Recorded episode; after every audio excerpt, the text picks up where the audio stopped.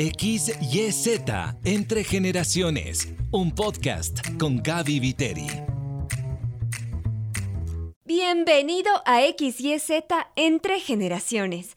Te saluda Gaby Viteri. En este podcast contamos historias que conectan generaciones. Somos lo que hacemos de manera repetitiva. Entonces, la excelencia no es un acto, es un hábito. Básicamente, nuestro carácter está compuesto de nuestros hábitos. Un pensamiento se convierte en una acción, una acción en un hábito, un hábito genera carácter. Y el carácter genera destino. Aristóteles.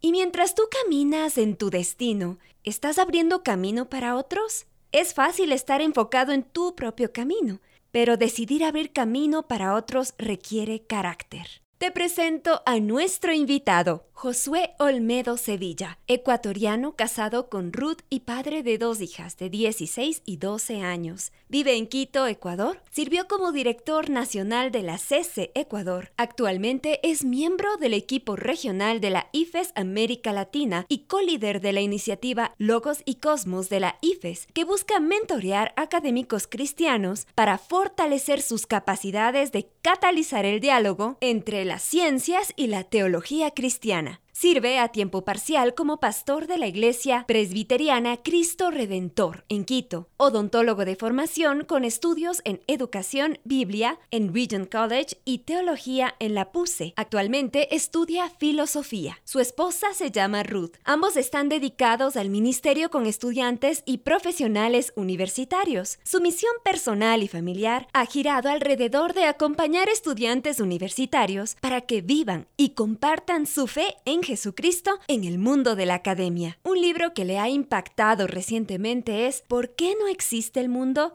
del, del filósofo alemán Marcus Gabriel es una propuesta filosófica para superar el relativismo y positivismo a través de un nuevo realismo. Y cuando se trata de ver series, Josué nos dice, soy de la vieja escuela. Disfruta ver Friends, Big Bang Theory y Suits. Encuentra difícil relajarse pero ha estado viendo una serie de documentales sobre la vida y obra de Mario Vargas Llosa que ha tenido un efecto calmante. Sobre su principio fundamental de vida nos comenta, me aferro con las uñas a Jesucristo, su Evangelio y su reino. Le preocupa, desanima y avergüenza la situación actual del Ecuador. Su sueño personal es lograr estudios doctorales que le habiliten investigar y enseñar. Su sueño global es un mejor país del cual podamos sentirnos orgullosos. Josué, muchísimas gracias por este tiempo que nos concedes aquí en XYZ entre generaciones. Gracias por estar aquí. mucho gusto, gracias por la invitación a ti, Gaby. Josué, estamos hablando de un tema que es crucial en esta época, el tema del legado, y en este caso queremos hablar de pasar la posta. ¿Por qué crees que es necesario pasar la posta en los diferentes ámbitos de la vida y tal vez si es que vemos en el aspecto de liderazgo? Justo tocaste una, una palabra clave. ¿Por qué es importante pasar la posta? Porque así funciona la vida. Mm. Y así también funciona el, liderazgo. No nos damos cuenta, pero muchas veces inconscientemente siempre estamos pasando la posta si es que queremos funcionar saludablemente como padres, como hijos, como compañeros. Siempre estamos encargándonos cosas porque no somos buenos para todo, entonces siempre constantemente estamos pasándonos la, posta. Entonces ahí está una de las eh, cuestiones eh, importantes de la vida y también de cómo el liderazgo funciona proveemos liderazgo, y pero a los siguientes minutos tenemos que ponernos en función del seguidor. Somos liderados. Y eso mucho más ya en funciones más formales de, liderazgo, ¿no? Es importante pasar la posta, por ejemplo, para dar espacio a nuevas generaciones. Pero a estas nuevas generaciones constantemente hay que estar dándoles la posta en tareas medianas, pequeñas, de largo alcance, de corto alcance, siempre estamos dando o dando la posta, ¿no? Josué, este punto me parece como medular cuando tú hablas de pasar la posta en temas sencillos, porque a veces uno piensa en, en, este evento de pasar la posta como algo simbólico, tal vez hay una transición y dicen esta es la persona que va a estar a cargo y uno dice, bueno, pasó la posta, pero parece que detrás de eso hay todo un caminar, de delegar funciones pequeñitas e ir conociéndose mutuamente. Cuéntame un poquito de qué se trata este proceso que tal vez dura años. Mm, primero, para ahondar un poquito más en lo que te llena, siempre estamos pasando la posta.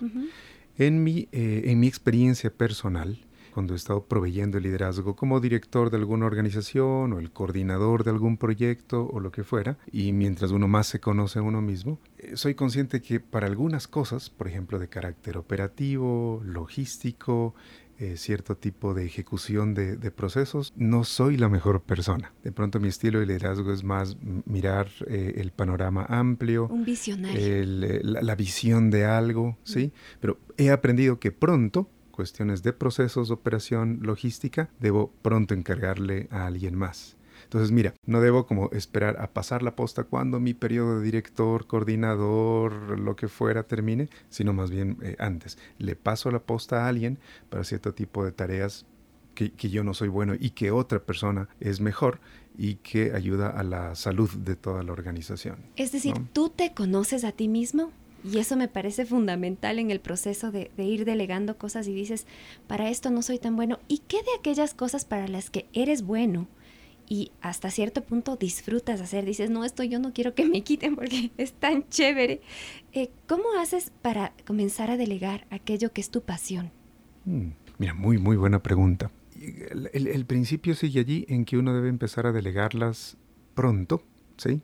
Eh, de inmediato, incluso cuando parece como contraintuitivo para, para uno mismo, porque hay otros que tienen las mismas capacidades de uno y pasiones de uno y también hay que pronto abrirles, abrirles el espacio.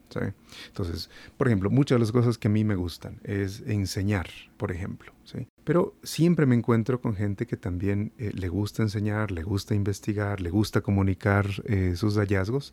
Entonces, pronto hay que, darles, hay que darles el espacio. Entonces, sí requiere de la generosidad de uno, que uno tenga un ego relativamente controlado, si es que, si es que hay tal cosa, ¿sí? Para decir, ah, hay otro, otra persona con capacidades parecidas, con gustos parecidos, hay que darle pronto, pronto el espacio. Y este tema del ego, en este proceso de pasar la posta, qué complicado, Josué, porque en realidad se trata de menguar de una manera activa. ¿Cómo cultivas eso desde la parte emocional, espiritual, como líder o como tal vez una persona que ve que es, es hora, es sabio comenzar a hacer este proceso de transición? Y no solo para un proceso de transición más formal, sino desde siempre. Es decir, ahí está el hábito y la práctica de cómo voy abriendo casi de inmediato el espacio para otros. Pero eso requiere realmente, eh, además de esta generosidad, porque lo, vinculaste con el tema del ego, ¿no? Que uno también empiece a construirse un carácter de, humildad. Mm. ¿ya?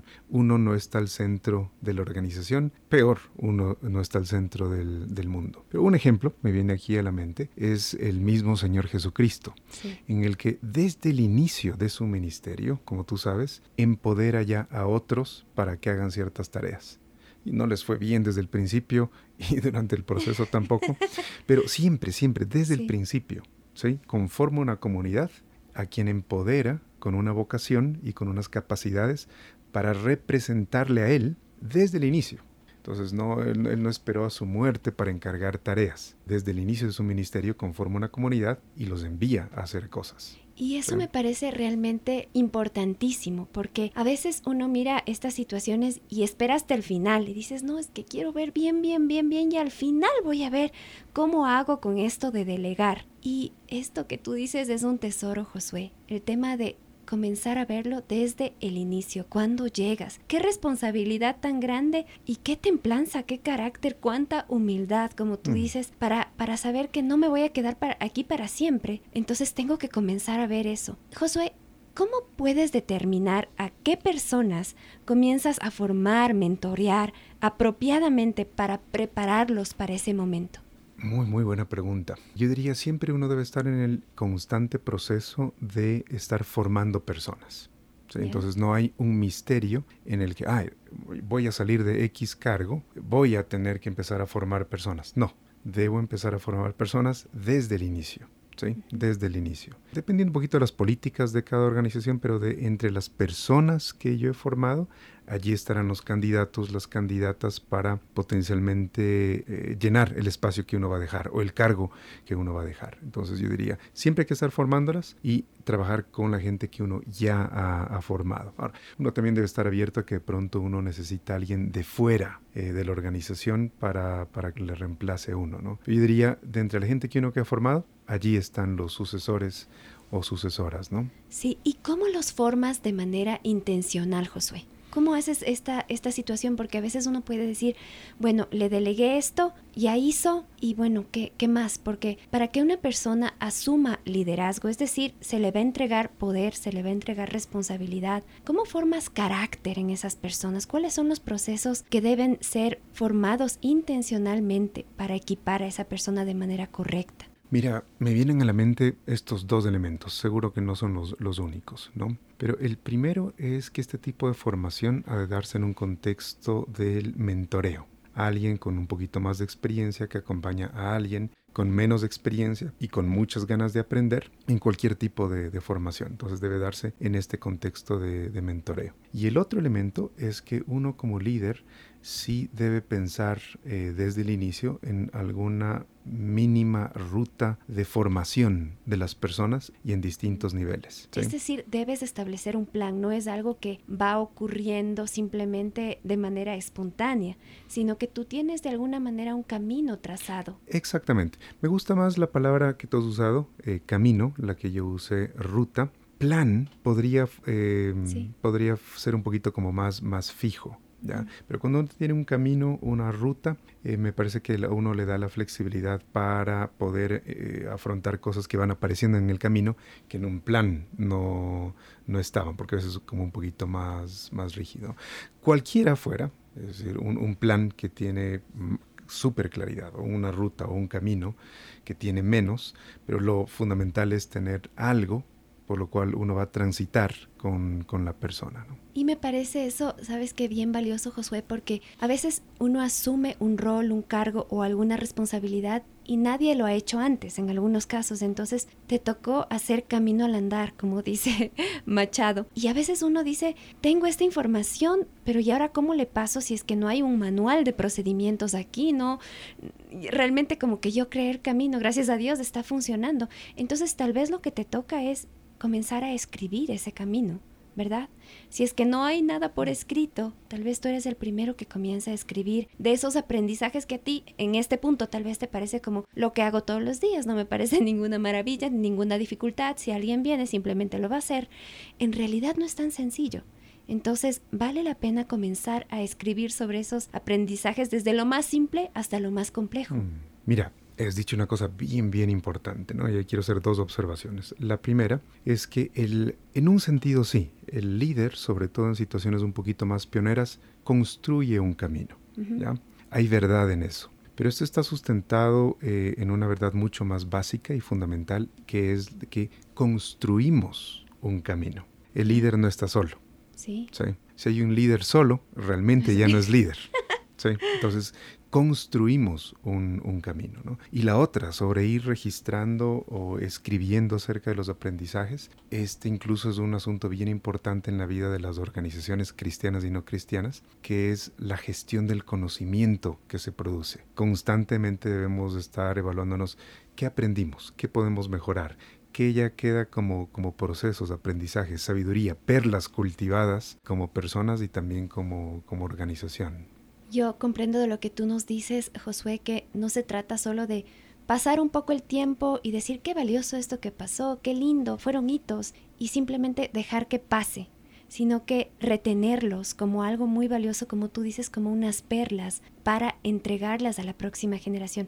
Y la próxima generación requiere de la humildad también para recibirlas. Sí. definitivamente. Perlas cultivadas que deben ser entregadas inmediatamente mientras ya se van conociendo. Por eso siempre es un, un aprendizaje constante en una transición hacia una nueva generación. Entonces esas perlas ya han sido no solamente como entregadas, sino que han sido entregadas previamente y han sido experimentadas, probadas, testeadas, apropiadas por la gente que uno está formando, mejoradas por la gente con, la con quien uno trabaja. Entonces siempre es un proceso constante. Y cuando llega el momento, Josué, cuando ya después de vivir todo este caminar, de mentorear, de crecer juntos, dices, bueno, es el momento de pasar la posta. ¿Cómo sabes que ya es ese momento en el que ya delegas y dices, yo me pongo a tu servicio? Diría hay varios, varios elementos, ¿no? Uno, creo que uno debe conocer los tiempos y cómo uno funciona en ciertos tiempos. Tuve el privilegio de servir en la ciudad de Guayaquil en, eh, el Ministerio Estudiantil con la, con la CESE, ¿sí? Yo sabía, tenía la claridad de que mi tarea iba a durar de 6 a 7 años tenía ese particular eh, convencimiento en aquella, en aquella época. Entonces conocía los tiempos y es por eso que se preparó una transición de acuerdo a eso. Resulta, además, y esto como otro, otro indicador si, si se quiere, es, además de los tiempos, eh, conocer cómo uno funciona dentro de esos tiempos. Estaba yo convencido en, en, esa época que en esos 6, 7 años que estuve en Guayaquil, yo ya había cumplido la tarea para la cual yo había sido enviado a trabajar allá. Establecer un grupo de estudiantes universitarios que dieran testimonio en las universidades de, la ciudad, testimonio del Evangelio. ¿sí? Eso se había cumplido. Que había mucho por hacer, claro, pero lo que era particular para mí eh, definitivamente ya, ya se cumplió. Y un tercer elemento, yo diría, es conocer mis capacidades y mis estilos de liderazgo. En mi caso eh, personal, eh, Gaby, creo tener más un estilo como pionero. Está muy bien para mí empezar algo, dar las estructuras básicas funcionales para que esto crezca y allí es mejor para mí ya desaparecer. o buscar algún otro tipo de otro tipo de rol. ¿Y cómo descubriste que ese era tu estilo de liderazgo? Mira, ensayo y error, realmente, ¿no? Y claro, a eso a uno le acompañan lecturas, a eso también a uno le acompaña escuchar a la gente con la que uno sirve, escuchar a los mentores, a los mentores de uno. Es así como me fui dando cuenta, ¿no? Pero es decir, la vida mismo le enseña, decir, a ver, ¿por qué en estas experiencias de liderazgo, en mi caso, cuando ya se acercan los cuatro, cinco, tal vez seis años en los que estoy sirviendo en alguna posición de liderazgo, ya estoy inquieto, inquieto por dentro. Y cada vez me resultan más frustrantes algunos tipos de, de tareas. Entonces, ah, ok, creo que ya es el tiempo para mí de dejar esta posición y buscar dentro de la organización, si es posible, o fuera de la organización, si así es el caso, algún otro, algún otro tipo de, actividad que eh, está mucho más acorde a, la personalidad de uno, al estilo de liderazgo de uno, a la vocación de uno, etc. ¿no? Eso en mi caso.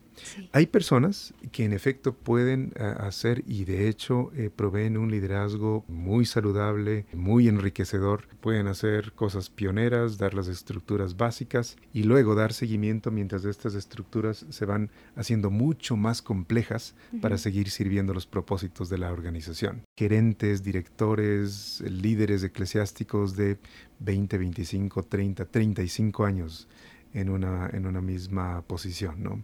Es posible. Sí, es posible. Entonces sería también una invitación a decir, bueno, conoce cuál es tu estilo de liderazgo y hay tests al respecto. Tú, en tu caso, eres súper bueno para decir hacia allá vamos y en otros casos son súper buenos para los detalles y para llegar a la meta. Hay, hay, gente que es muy buena para empujar el asunto hasta que se concluya y se llegue a la meta. Mm. Entonces, qué importante es, es conocerte, es tener esos espacios de quietud y decir, sé que tengo muchísimas responsabilidades ahorita, pero necesito un espacio para saber quién, quién soy yo y cuál es mi estilo y hasta dónde debo llegar.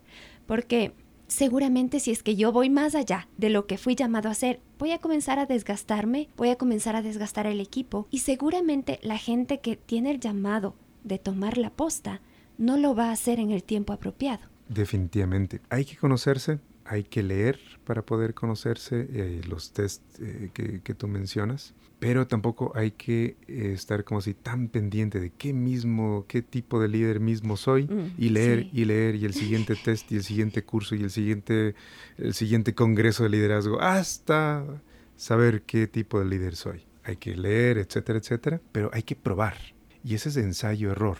Y cuando uno ya prueba, uno debe estar bien atento eh, realmente a la, a, la, vida, lo que le dice la gente, lo que uno experimenta, para decir, ah, bueno, estoy funcionando bien, no estoy funcionando bien en esta situación y, qué arreglos uno puede hacer. Lo que te comento no es que desde el primer día que tuve oportunidad de liderazgo ya lo sabía, lo fui aprendiendo en el, en el camino. Qué chévere, Josué, y gracias por compartirnos desde tu propia vivencia. Josué, ¿cómo sería un mentoreo saludable? Creo que se necesita la presencia de alguien que tenga un poquito más de experiencia y a veces seis meses de diferencia de edad o de trayectoria ya es más que suficiente para que alguien mentoree a alguien más. Pero yo me fijaría, por lo menos en el ámbito cristiano, es en el desarrollo del carácter eh, de, la, de, la, persona y de las relaciones interpersonales, ¿sí? en el cómo hacer varias cosas del, del liderazgo, eh, porque este es el tema, y la otra es también el conocimiento de la fe, los contenidos de la fe para esta persona. ¿Cómo perfilas tú, cómo defines tú un carácter maduro? Mira, de manera así bien general y hablando desde la perspectiva cristiana, yo diría es el tipo de carácter que se acerca cada vez más y más al carácter de Cristo. ¿Cuál es el carácter de Cristo entonces? Bueno, las escrituras nos dan una clave, eh, es el fruto del Espíritu, que es el amor, y este amor descrito con ocho características, ocho características más. Para quienes quieran saber un poquito más, vayan a Gálatas 5. Entonces allí se describe este tipo de, carácter. Hay que crecer en el, en el amor, en la alegría, en la paz, en la paciencia, en la benignidad, en la bondad, en la mansedumbre, etc. Ese es un tipo de, carácter maduro. ¿no? Qué importante es que un liderazgo, alguien que asume la posta, tenga carácter, que obviamente no va a ser todavía a la medida de Jesús, pero que está en ese camino veo algunas situaciones en las que empoderan a una persona porque es muy hábil tal vez en la parte de conocimiento conceptual, pero su carácter tiene falencias profundas y ojo, no estoy hablando de que tiene que ser perfecto porque ninguno lo es, pero ves prepotencia, por ejemplo, mm, cuando llega al mm. liderazgo y ves que es déspota cuando trata a la gente, ves que ya no le trata igual que, que le trataba cuando era compañero, entonces dices, ay, hay falencias de carácter y eso crea una cultura en la organización que puede ser muy perjudicial y lamentablemente puede ahuyentar a la próxima generación. Mm, mm, sí. Gracias Gaby por lo que mencionas, porque eso me permite completar algo de por dónde debe apuntar el, mentoreo, el liderazgo y las transiciones de liderazgo en la búsqueda de, nuevos perfiles. ¿no? Has mencionado estos dos elementos, carácter, conocimiento, añadiría ahí habilidades, que es a donde quise apuntar hace, hace, algunos, hace algunos minutos. ¿no? Nadie llega al liderazgo con estas tres cosas completas, pero una muestra de madurez del líder o la lideresa es que sabe que llega a X posición de liderazgo con estas tres cosas incompletas. La pregunta constante del líder, del hombre o la mujer que está en esta posición es, ¿qué más necesito saber? ¿Qué más necesito saber cómo hacer habilidades y qué más necesito crecer en mi carácter. ¿sí? Y eh, hay, un peso, yo diría, especial en la cuestión del, del, carácter, sin hacer menos las otras, pero es importante la cuestión del carácter por lo que tú has mencionado. Y ahí es donde el líder debe estar dispuesto a recibir observaciones de los otros, observaciones de algún mentor, mentora, ser sensible a sus propias eh, debilidades y hacer uso de todos los recursos que tenga eh, en sí para crecer en carácter. Incluso, incluso, si fuera eh, necesario, y, de, hecho creo que va a ser necesario, un tipo de intervención de profesionales de la salud mental para que uno le ayuden a crecer realmente en el, en el carácter también. Sí, seguramente sí, Josué, porque es algo bien complejo. ¿Cómo, ¿Cómo puedes crecer en carácter? Me imagino, llegas a esa posición y dices, ellos están diciendo que estoy tratando mal a la gente, que estoy siendo prepotente. ¿Y ahora qué hago? No, no sé cómo hacerlo de otra manera. ¿Qué haces en ese momento si es que tu carácter está fallando profundamente? Te toca vivir procesos paralelos. Sí, definitivamente. Y esa es mucho de la tarea de liderazgo, porque hay procesos paralelos para conocer, para saber cómo hacer y para la formación del, del carácter. Pero se requiere de este tipo de humildad que uno diga, yo no sé, yo no sé cómo hacer y además tengo esta gran fragilidad, esta gran fractura en mi carácter que yo necesito, que necesito superar. Y qué hermoso porque es justo ahí donde Dios se glorifica. Me parece que en esa, en esa vulnerabilidad de llegar y decir, no sé cómo hacer esto, mm. no es como, ay no, mal candidato, sino como, creo que por ahí vamos por el camino correcto. Exactamente. Y diría, y en las dos primeras, conocimiento y en habilidades, uno puede incluso delegar. Puede decir, ok, yo no sé esto, pero tampoco me corresponde saber. O puede ser que me corresponda saber, ¿sí? Pero, ah, yo no sé esto, delego a alguien que es el experto en esto. Yo no sé cómo hacer esto, una opción. Yo la aprendo, pero si no me corresponde a mí hacer, delego al que ya sabe cómo hacer. ¿ya? En carácter no. En carácter uno no mm. puede delegar. Oye, por favor, ayúdame a superar esta historia oscura en mi vida. Ya no se puede. Uno tiene que superar esa historia oscura en su vida o esa debilidad. No hay otra manera. Para eso uno recurrirá a una comunidad cristiana que le ayuda, a un tipo de mentor o director espiritual. Uno recurrirá eh, o tendrá que hacerlo eh, al psicólogo clínico, al terapeuta. Es decir, bueno, ¿cómo leo?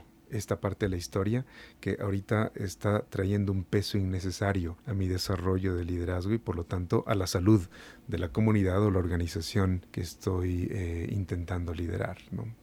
Josué, realmente cada cosa que dices sé que está aportando muchísimo a cada uno y te agradezco por, por esa generosidad de compartir porque sé que han sido años de, de transitar y de caminar.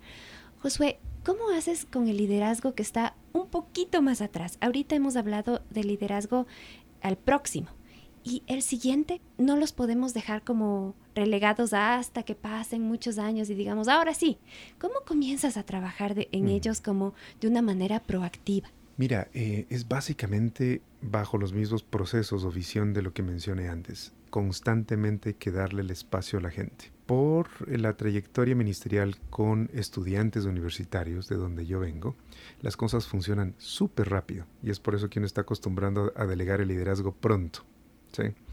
Uno trabaja con estudiantes que están en la universidad cuatro, cinco años y de un semestre a otro semestre la vida de un grupo se puede redefinir y es por eso que uno pronto aprende a dar espacios de liderazgo a, la gente. Ahora cada vez estoy más consciente al estudiante que ahora le estoy dando el chance de liderar un estudio bíblico en la universidad, potencialmente será algún líder estudiantil. Este líder estudiantil potencialmente estará luego acompañando grupos estudiantiles. Esta persona potencialmente va a ocupar la dirección de la, de la organización. Constantemente uno está buscando a quien lo reemplace y uno debe acostumbrarse a esa idea. Si uno llega a decir, ya soy el director o la directora, el gerente, la gerente, y aquí nadie me mueve, uno ya empezó mal. Más bien decir, ah, ok, ahora estoy acá, pronto seré reemplazado, pronto puede ser dos años, como 15 o 25, cómo estoy ya preparando a la gente que me va a reemplazar. Y además, cómo estoy creando el ambiente, la atmósfera laboral y ministerial en donde estos nuevos liderazgos constantemente estarán eh, floreciendo. ¿no? Por eso la tarea de liderazgo es ardua. Sí, y hay una implicación bien fuerte de amor, porque si amas a esta gente con la que estás trabajando, a esta organización cualquiera que sea, entonces vas a pensar en el futuro y saber, como tú decías, que no eres el centro, que cuando tú te vayas por algún motivo, tienes que viajar, tienes que estudiar, tienes otro llamado, por cualquier motivo debes salir, todo tiene que estar listo para avanzar y para avanzar aún mejor, ¿no? Si me permites, Gaby, quisiera dejarle solamente un ejemplo bíblico que me fue muy útil en algún momento de transición de liderazgo para que los amigos y amigas que nos escuchan puedan meditar en este, ¿no? Así muy, muy brevemente. Y es la transición de liderazgo entre Moisés y Josué. Eh, veo varias cosas que Moisés eh, hizo muy bien y Josué hicieron muy bien en esta transición junto con todo el pueblo. Primero, Moisés sabía hasta donde Dios le había permitido llegar. En este caso, él ya no cruzaría la tierra prometida porque Dios le puso un límite a manera de juicio realmente con, Moisés. Pero él tenía claridad. Allá ya no voy a llegar, otro va a guiarles hasta allá. Entonces, esta claridad. La otra es que cuando Josué ya es elegido, Moisés hace un reconocimiento público de que él ya no es el líder y otro es el líder. Otro es el escogido para proveer el liderazgo eh, de eso. Entonces, bien importante este tipo de reconocimiento público. Yo ya no soy, otro es. Y hay que vivir en paz con, con este asunto. Ah, y en ese sentido es mejor cuando uno ya no es el líder, dejar el asunto en manos de Dios de intentar hacer este microcontrol o, en inglés se dice el micromanagement, eh, intentar todavía tener algún tipo de influencia con la organización o con el líder, no puede estar cercano, pero ya no eh, realmente eh, liderando. ¿no? Y un elemento bien, bien importante, y con esto termino, es que toda transición es un llamado a recordar a quién le somos fieles y a quién le somos leales. Mm. ¿Sí? Eh, para la gente que está experimentando liderazgo, ¿a quién le soy fiel y leal? ¿A Moisés y no a Josué? ¿A Josué y no a Moisés, en el caso del que estoy hablando? La fidelidad fundamental es la fidelidad a Dios y la fidelidad a la visión que Dios ha entregado a esta organización. Esta fidelidad es la que va a sostener mi lealtad por el líder que sale o por el líder que entra. Me pueden caer muy bien ambos, me pueden caer muy mal ambos o, lo que fuera, pero una transición y es lo que expresa el libro de Deuteronomio, donde estoy eh, elaborando estos principios, una transición siempre es un recordatorio para recordar que somos fieles a Dios y fieles a su visión. Y en este contexto, entender la transición, que siempre son transiciones desordenadas, no son así como muy limpias como la de Moisés y Josué, pero de todas maneras de ahí uno puede, puede aprender mucho, ¿no? Josué, quiero agradecerte por este espacio, por concedernos este tiempo y por transmitirnos tanta sabiduría. Ah, con, mucho, con mucho gusto, Gaby. Qué honor conversar con Josué y qué relevante cada palabra que nos compartió. Tu desafío para esta semana. Mira a tu alrededor, en tu familia, en tu lugar de trabajo o donde sirves voluntariamente. ¿Hay una persona o un grupo al que podrías comenzar a pasarle la posta? ¿Qué acciones diarias que se conviertan en hábitos puedes enseñar o delegar para abrirle camino a él o a ella? Ahí seguramente vas a encontrar desafíos por las distintas formas de ver el mundo de acuerdo a cada generación, de hecho, de acuerdo a cada persona. Esperamos que este podcast te ayude a tender puentes. Y me pongo a pensar en un abuelito que sabe de carpintería, en una mamá que sabe de costura, en el coordinador de una organización, en un emprendedor, en una maestra. Me encantaría escuchar cómo te fue. Me encuentras en Instagram como arroba gaby.viteriXYZ. Si este episodio fue un aporte para tu vida, te invito a compartirlo y te espero la próxima semana para seguir creciendo juntos. Recibe un abrazo gigante de esos que conectan generaciones. XYZ Entre Generaciones con Gaby Viteri. Una producción de HCJB.